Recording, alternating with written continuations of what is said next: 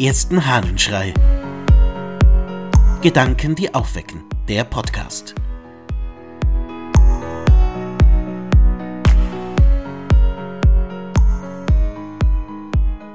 Auszeichnung der Leitenden.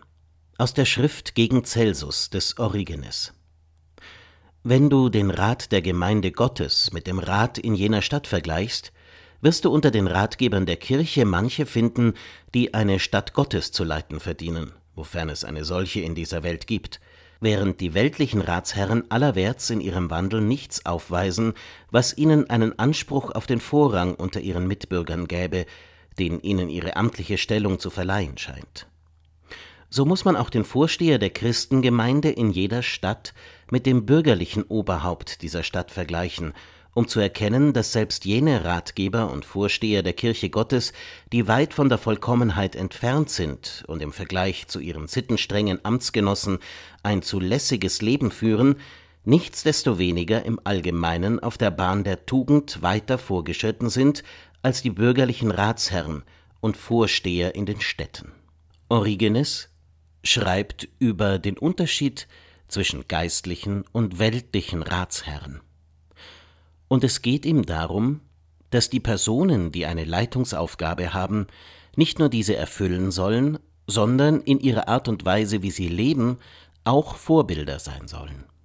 Die christlichen Leute, so sagt er es, sind da den heidnischen deutlich überlegen, denn sie haben ein moralisches Gesetz, einen Sittenrahmen, in dem sie sich bewegen, während die anderen einfach so leben.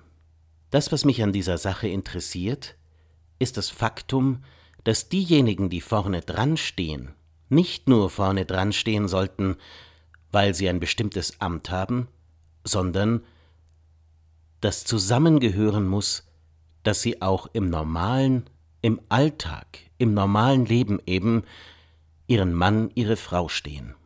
Dass das zusammenpasst, was Leitung meint und was ihren Lebenswandel ausdrückt. Was Origenes da vor vielen Hunderten von Jahren schreibt, ist, glaube ich, heute genauso nötig wie damals. Unabhängig davon, ob man nun christliche Ratsherren beurteilen möchte oder andere, es geht schlicht und einfach darum, ob zusammenpasst, wie man lebt und was man als Leitungsperson zu sagen hat.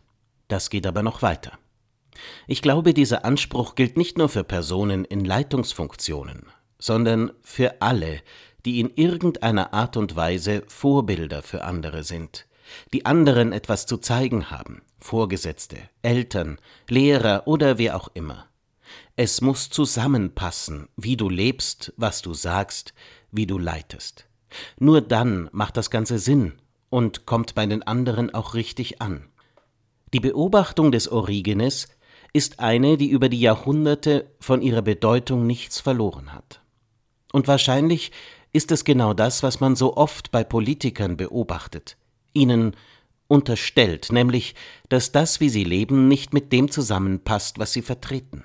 Natürlich gilt das auch für Mitarbeiter der Kirche, ganz im Besonderen. Und es gilt eben auch für Eltern. Wie ist das denn, wenn die Kinder von ihren Eltern etwas gesagt bekommen und hinterher sagen, aber du machst es doch selber nicht. Wie sehr muss zusammenpassen, was wir sagen, denken und tun. Wie ist das bei dir? Passt es zusammen?